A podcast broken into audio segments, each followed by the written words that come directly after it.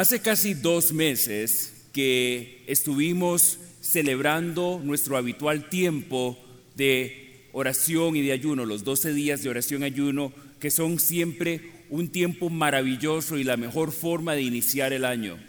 Es también un tiempo en el que celebramos la fidelidad y la bondad de Dios y le pedimos a Él que opere en diferentes áreas de nuestra vida y damos siempre testimonio de las respuestas y los prodigios, los milagros que Dios hace en medio nuestro. Pero es innegable también que algunas de estas peticiones que hemos puesto delante de Dios todavía están encubándose, todavía están eh, cocinándose, todavía están eh, a la espera de ser respondidas.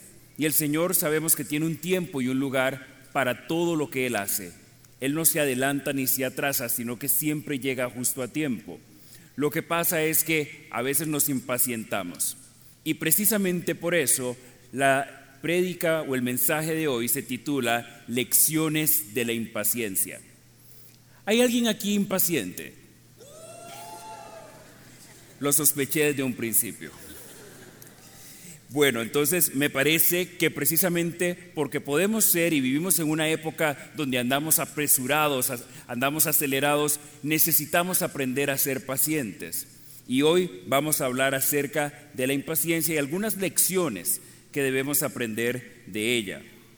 Quizás el mejor maestro o uno de los mejores personajes para hablar de dicha impaciencia es Abraham, el padre de la fe. Aunque hay muchos ejemplos en la palabra de impaciencia, en su historia en particular nos toca y hoy vivimos hasta el día de hoy algunos efectos de esa impaciencia suya y de su esposa Sara.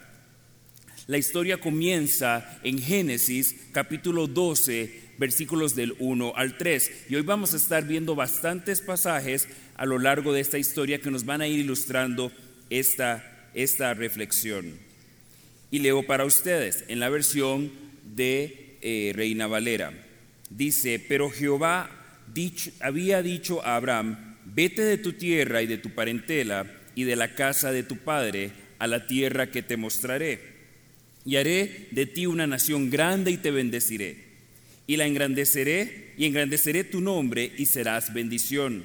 Bendeciré a los que te bendijeren y y que te maldijeren, y a los que te maldijeren maldeciré, y serán benditas en ti todas las familias de la tierra. Qué palabra y qué promesa más extraordinaria, y que nos alcanza hasta el día de hoy porque nosotros somos también descendientes de Abraham, somos descendientes y somos familias, somos descendientes en el plano espiritual, pero también somos de las familias de la tierra. Y todo empieza muy bien, como todo lo que el Señor hace, con una promesa extraordinaria de parte de Él y para su descendencia. Las promesas de Dios no tienen límite en el tiempo, no tienen fecha de expiración, pero su única condicionante es la obediencia, la obediencia nuestra. Y es que una de las cosas que necesitamos entender y guardar en nuestro corazón es que vamos a necesitamos comprender que la paciencia es como se mide nuestra obediencia.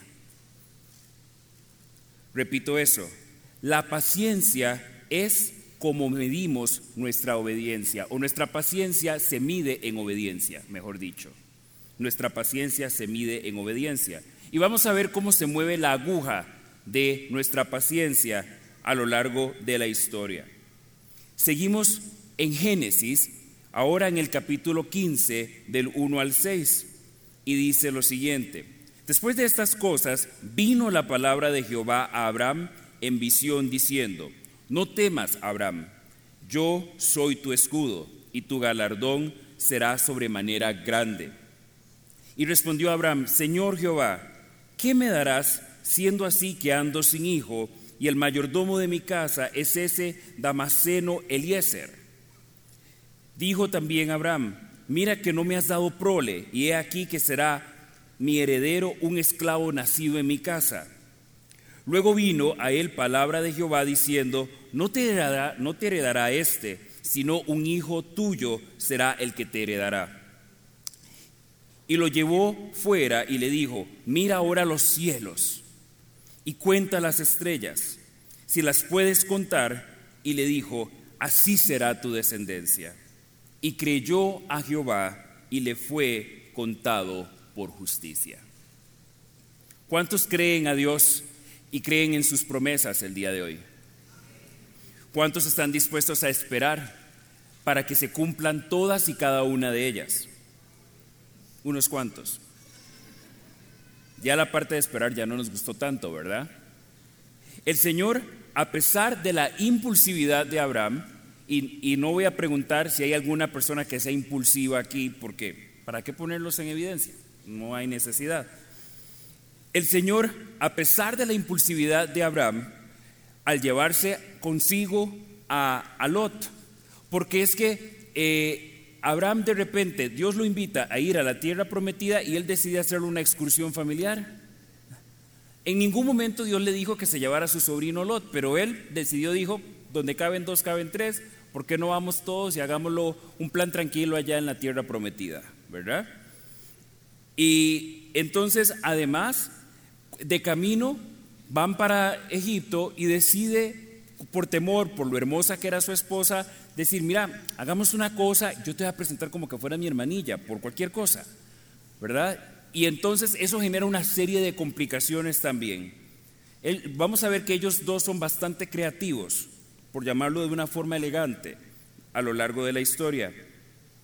Y a pesar de que Dios había hecho un pacto con él y, con su, descendencia diciendo que sería incontable, y también le prometió que iba a ampliar su territorio y que después, además, iba a liberar después de 400 años a sus descendientes que serían esclavos en esta tierra extraña de Egipto. Dios es tan considerado con Abraham que hasta le adelanta, enciende las luces largas y le permite anticiparse por siglos y le cuenta todo lo que Él planea hacer, todo lo que está en su corazón, como para generar confianza en Él. Y sin embargo, vemos que esa confianza y esa eh, obediencia y paciencia como que tambalean un poco. Y seguimos leyendo ahora en el capítulo 16. Sarai, mujer de Abraham, no le daba hijos y ella tenía una sierva egipcia que se llamaba Agar. Dijo entonces Sarai a Abraham, ya ves que Jehová me ha hecho estéril, te ruego pues que te llegues a mi sierva, quizá tendré hijos de ella. Y atendió Abraham el ruego de Sarai. Y Sarai, mujer de Abraham, tomó a Agar, su sierva egipcia, al cabo de diez años que había habitado Abraham en la tierra de Canaán, y dio por mujer a Abraham su marido. Y él se llegó a Agar, la cual concibió y cuando vio que había concebido, miraba con desprecio a su señora. Entonces Sarai dijo a Abraham, mi afrenta sea sobre ti, y te di mi sierva por mujer, y, viéndome, viéndose encinta, me mira con desprecio. Juzgue Jehová entre tú y yo. Y respondió Abraham a Sarai, y he aquí, tu sierva está en tu mano, haz con ella lo que bien te parezca. Y como Sarai la afligía, ella huyó de su presencia. Y la halló el ángel de Jehová junto a una fuente de agua en el desierto, junto a la fuente que está en el camino de Shur. Y le dijo, Agar, sierva de Sarai, ¿de dónde vienes tú y a dónde vas? Y ella respondió, huyo de delante de Sarai, mi señora.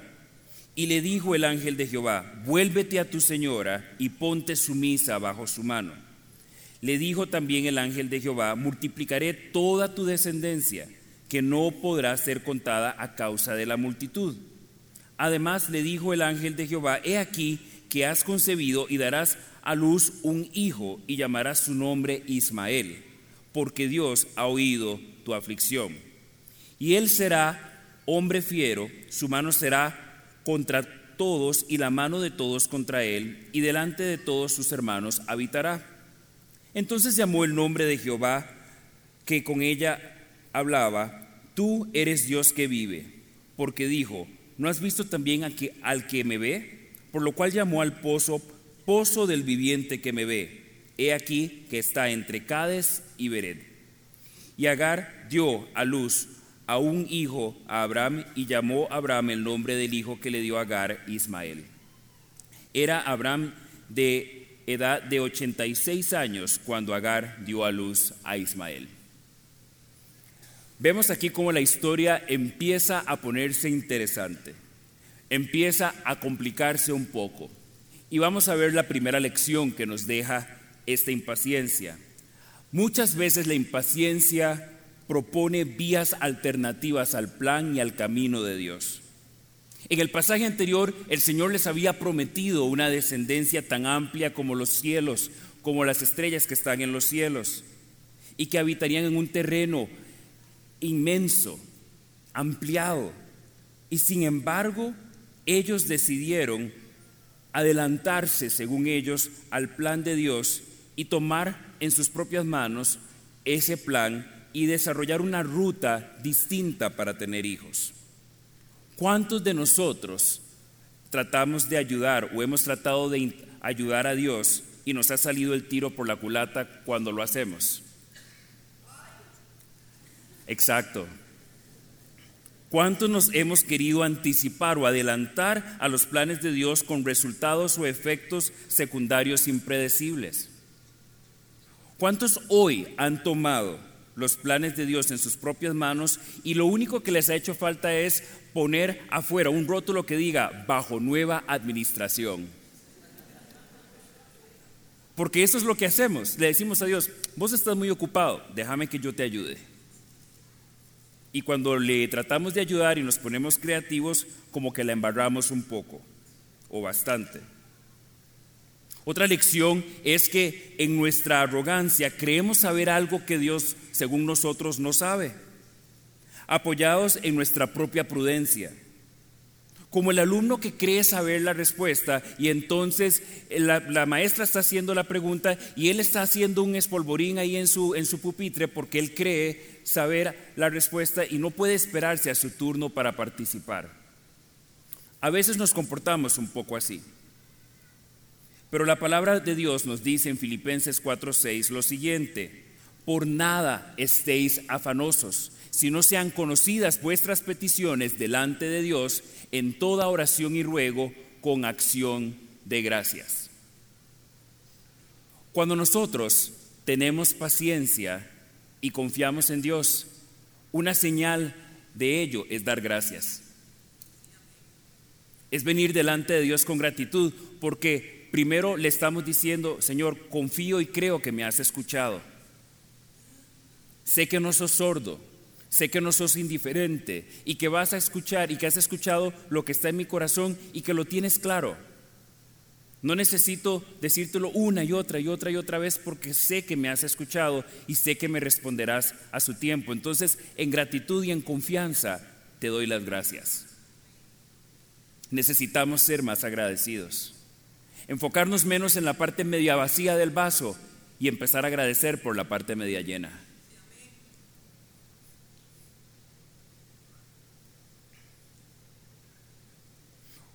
Otra lección que nos deja esto es que en nuestra impaciencia recurrimos a nuestros propios medios y estrategias.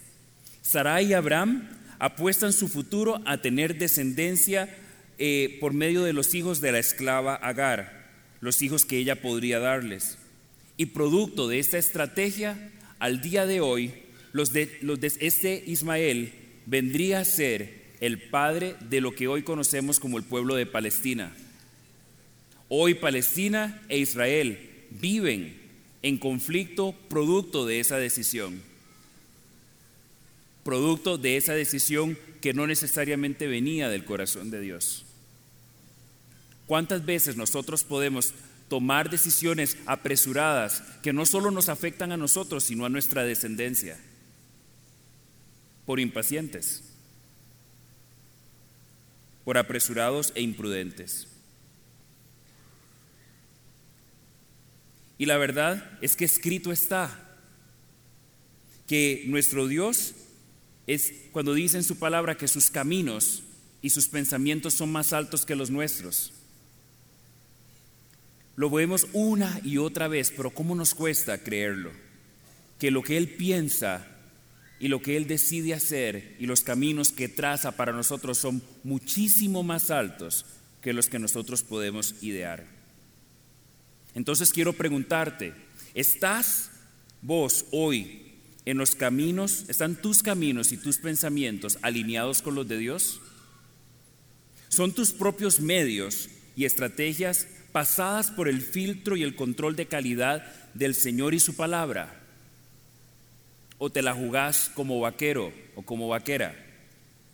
¿Estás transitando hoy por el camino que Dios te ha indicado o por el atajo que a vos se te ha ocurrido?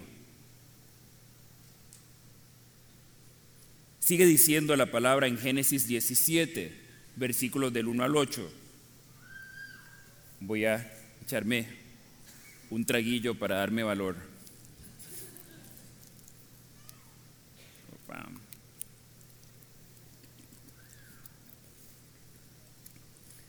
Dice, era Abraham de edad de 99 años cuando le apareció Jehová y le dijo, yo soy el Dios Todopoderoso anda delante de mí y sé perfecto.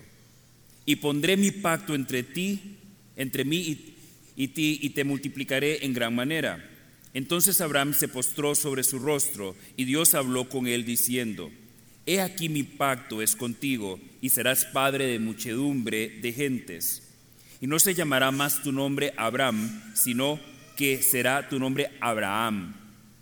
Y porque te he puesto por padre de muchedumbre de gentes, y te multiplicaré en gran manera, y haré naciones de ti, y reyes saldrán de ti. Y estableceré mi pacto entre mí y ti y tu descendencia después de mí en tus generaciones, por pacto perpetuo, para ser tu Dios y el de tu descendencia después de ti. Y te daré a ti y a tu descendencia después de ti la tierra en que moras toda la tierra de Canaán en heredad perpetua y, será, y seré el Dios de ellos. Y salta al versículo 15, dijo, dijo también Dios a Abraham, a Sarai tu mujer no la llamarás Sarai, mas Sara será su nombre. Y la bendeciré y también te daré de ella hijo. Sí, la bendeciré y vendrá a ser madre de naciones reyes de pueblos vendrán de ella. Entonces Abraham se postró sobre su rostro y se rió y dijo en su corazón, ¿a hombre de cien años ha de ser, ha de nacer hijo? ¿Y Sara ya de noventa años ha de concebir? Y dijo Abraham a Dios, ojalá Ismael viva delante de ti. ¡Qué necedad! Respondió Dios, ciertamente, Sara tu, mujer dará a luz un hijo y llamará su nombre Isaac y confirmaré mi pacto con él como pacto perpetuo para sus descendientes después de él. Y en cuanto a Ismael, también te he oído, he aquí que lo bendeciré y le haré fructificar y multiplicar mucho en gran manera. Doce príncipes engendrará y haré de él una gran nación. En nuestra impaciencia nosotros eh, insistimos en caminar por vista y no por fe. Dios le estaba diciendo, voy a tengo todos estos planes con vos. Y él insistía en enfocarse en su edad, en la edad de su esposa, en que el panorama y lo que estaba delante de sus ojos no se alineaba, por lo menos desde su óptica, con lo que Dios estaba describiendo que iba a hacer. ¿Y cuántas veces nosotros insistimos en decirle a Dios lo que ven nuestros ojos en lugar de enfocarnos en lo que ven los ojos de Dios. Porque creemos tener una mejor visión que la que Él tiene. Y eso siempre nos genera conflictos, nos genera problemas. Ellos estaban enfocados en el hecho de que ahí estaba Ismael, entonces decían, bueno Dios, está bien, danos hijos por medio de Ismael, danos descendencia por medio de él. Y Dios les decía, no, Sí, voy a multiplicar la descendencia de Ismael, pero voy a darles a ustedes un hijo biológico.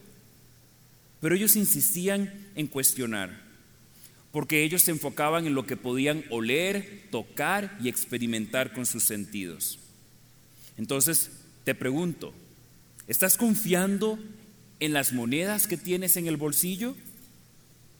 ¿O estás confiando en el saldo que dice tu estado de cuenta en el banco? ¿O estás, o estás confiando en el presupuesto de Dios? ¿En quién está puesta tu confianza? ¿En qué está puesta tu confianza? Es que muchos de nosotros tenemos una fe estilo microondas, porque lo que queremos es poner como, como el paquete de palomitas dentro del microondas, pulsar el tiempo que indica el paquete que tenemos que ponerlo y entonces observar detenidamente la cuenta regresiva del reloj mientras se prepara dentro del microondas. Como que nuestra fe es un poco así. Y yo sé que hay personas que son tan desesperadas que hasta el microondas le gritan y le dicen que se apure.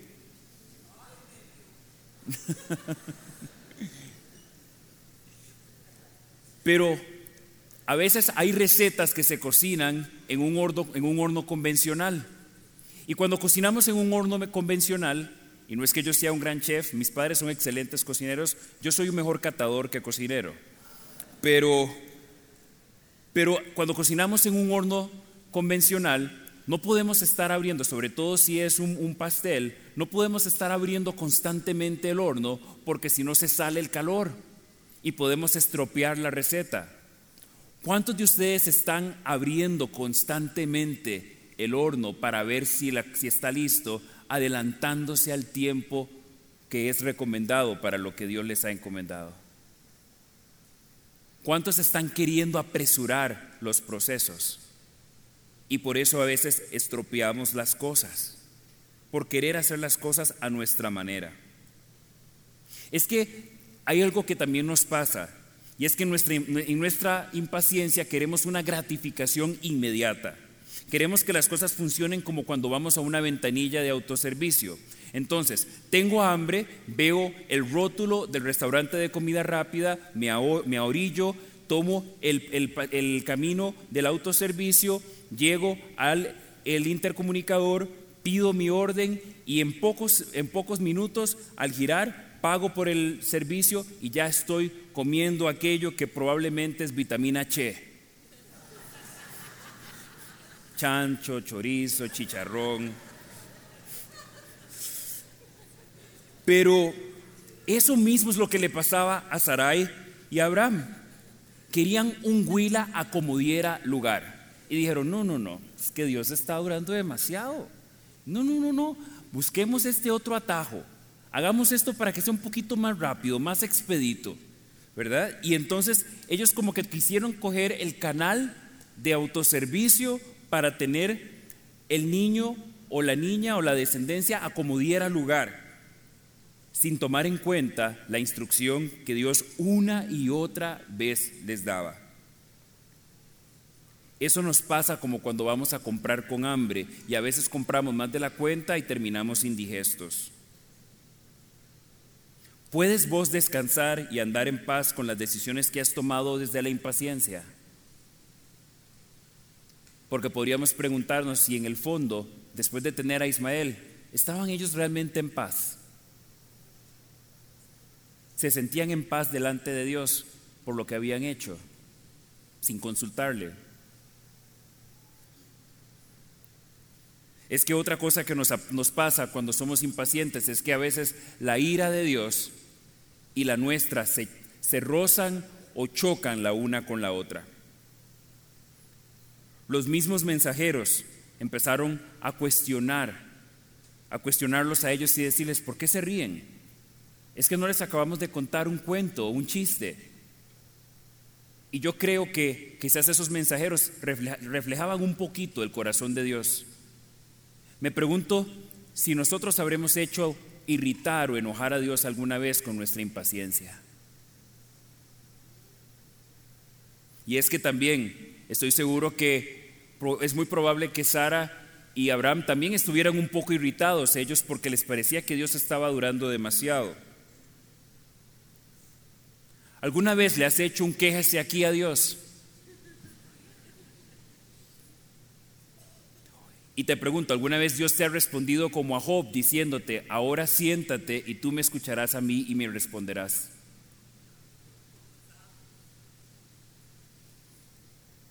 Afortunadamente Dios tiene la capacidad de darnos un ubicatex la que necesitamos con mucha urgencia.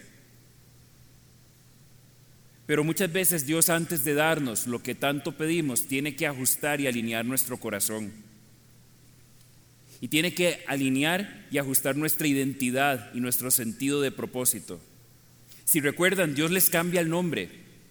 Y el nombre muchas veces es una declaración de misión y de propósito para nuestra vida. Entonces Dios le está teniendo que decir a Abraham que su nuevo nombre va a ser Abraham y es que Abraham significa enaltecido, pero el nuevo nombre que Dios le da a Abraham significa padre de multitudes. Y también cambia, el de Sara. Sarai, que Sarai y Sara ambas significan eh, princesa, pero aparentemente dicen los estudiosos que Sarai podría ser como en forma de posesivo. Era como mi princesa, Sarai. Y Dios la llama Sara, porque ahora ella va a ser princesa y madre de multitudes. Es que Dios es un Dios de detalles y no se le va a ninguno.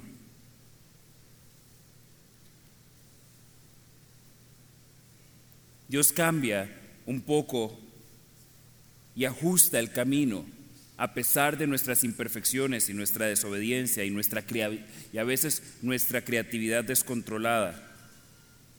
¿Cómo te llama hoy el Señor a vos, a punto de recibir el cumplimiento de tu promesa? ¿Qué nuevo nombre te está poniendo Dios a vos hoy? ¿Qué aspecto de tu llamado y tu propósito está trayendo Dios a través del Espíritu Santo a memoria en este momento?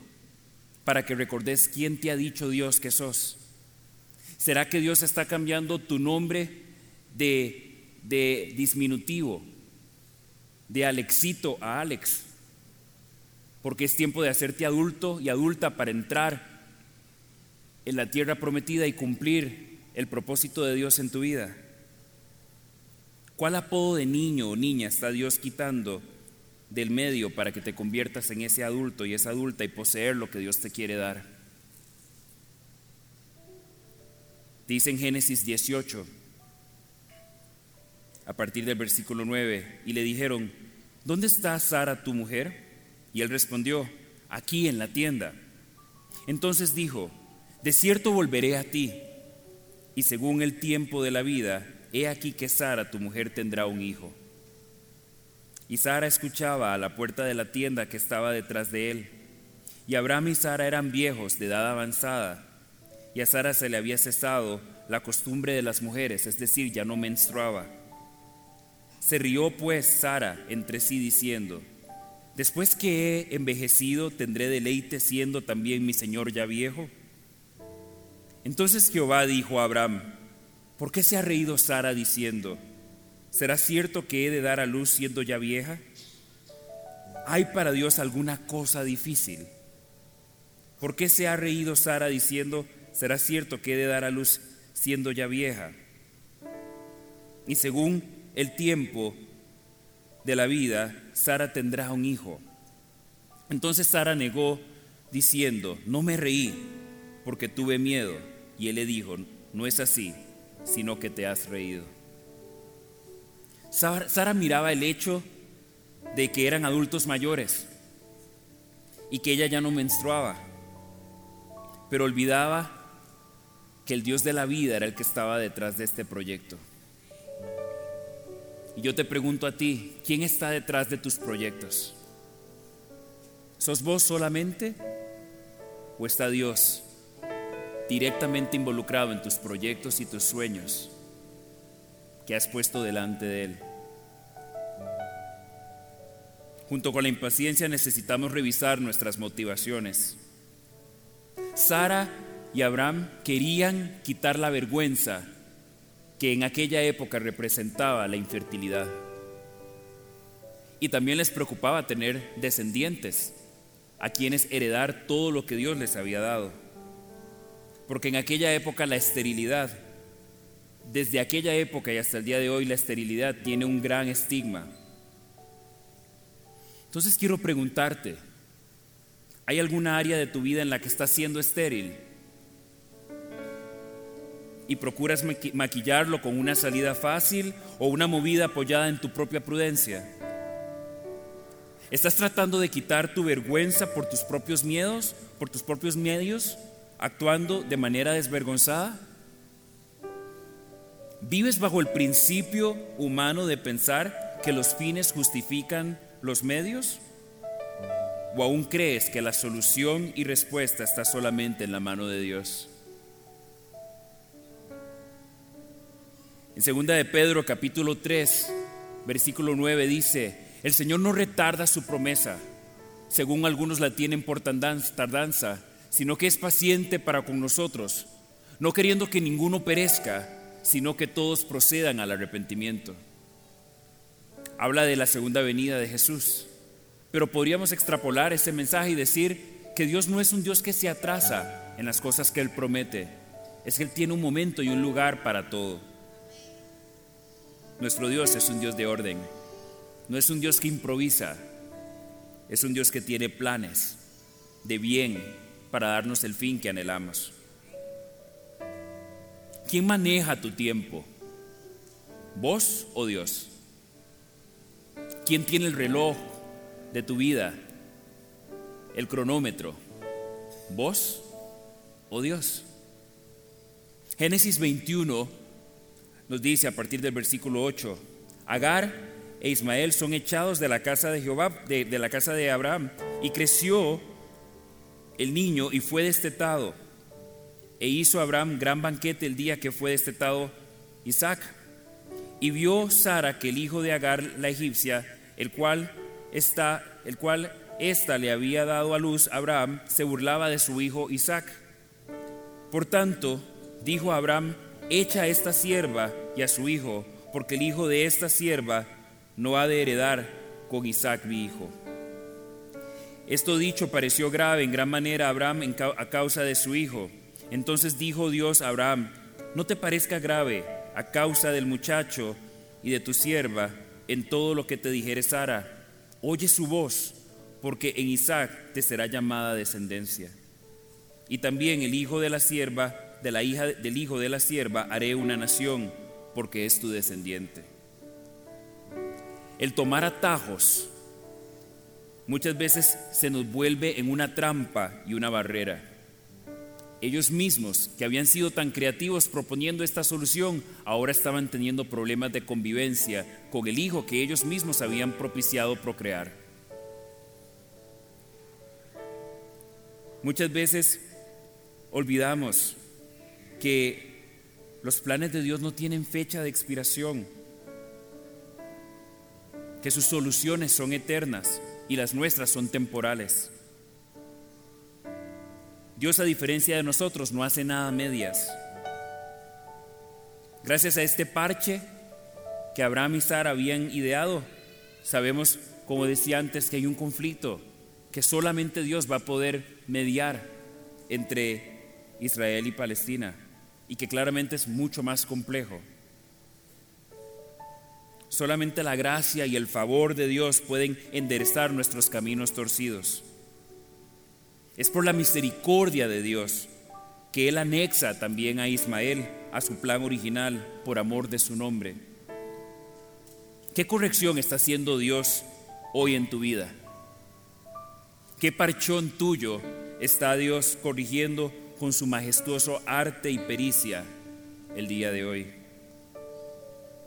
Nos podemos rodear de gente y hacer alianzas que Dios no nos ha indicado. Agar e Ismael siguieron sus vidas en el desierto, y luego ella le escogió una esposa egipcia a su hijo. Y Dios tuvo misericordia y les guió a una fuente de agua cuando recién habían salido huyendo y cuando fueron expulsados de la casa de Abraham. Pero muchas veces no tenemos la certeza y la confianza en el plan original. No tenemos la certeza ni la confianza de que esto fuera el plan original de Dios. Aún así Dios los incluye y los anexa a la promesa que hizo Abraham. La impaciencia revela nuestra verdadera naturaleza y es que somos imprudentes, somos impulsivos y a veces bastante necios. Somos seres imperfectos y autosuficientes. En esta historia quedan expuestos el corazón de todos sus actores. La desconfianza de Abraham y Sara, la prepotencia de Agar, la certeza de los mensajeros y la fidelidad de Dios. Dios cambia nuestro nombre y nuestra identidad, como lo hizo con Abraham y con Sara, a la luz de nuestra esencia en Él. Mientras que el enemigo quiere hacernos tropezar y enredarnos con el viejo hombre y la vieja mujer, para que nunca alcancemos nuestro propósito y nuestro potencial máximo en Dios y cumplir nuestro propósito en Él. Dios es nuestro GPS y siempre nos hace llegar sanos y salvos a nuestro destino. Seguir a Dios y su Espíritu es un poco como, como seguir a Waze en carretera. Aunque tome algunas rutas, rutas que nos parezcan algo ilógicas a nuestro parecer. ¿Cuántos de ustedes se agarran con Waze como lo hace mi esposa? Y discute y todo. ¿Cuántos de ustedes discuten con Dios? de la misma manera. Filipenses 1.6 dice lo siguiente, y estoy, y estoy convencido que el que comenzó tan buena obra en ustedes la irá perfeccionando hasta el día de Cristo Jesús. ¿Lo creen?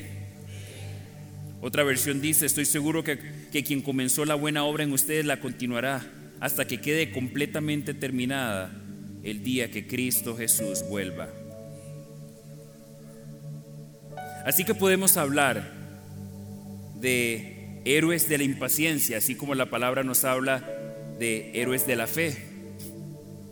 Por impaciente, Adán y Eva fueron echados del paraíso y de la atmósfera de la presencia íntima de Dios. Por impaciente, Rebeca ayudó a su hijo Jacob a robar la bendición que su padre de su padre haciéndose pasar por su hermano Esaú.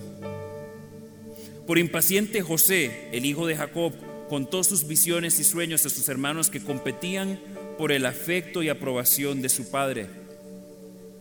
Por impaciente, Moisés rompió con furia las tablas de los mandamientos de Dios al ver la desobediencia del pueblo.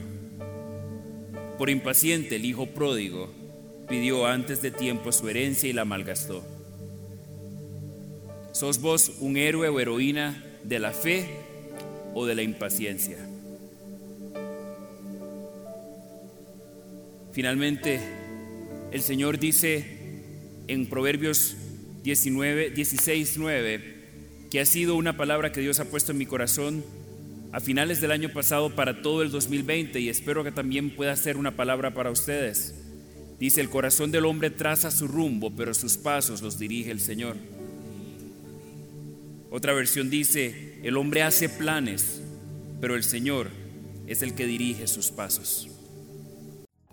Esperamos que esta enseñanza haya sido de gran bendición para tu vida. Nos encantaría que hagas clic con nosotros, así que te invitamos a suscribirte en nuestro canal. Además, si tu vida ha sido impactada a través de la Como, nos gustaría muchísimo que nos escribas un mensaje privado a través de nuestras redes sociales. Nos vemos en la Como.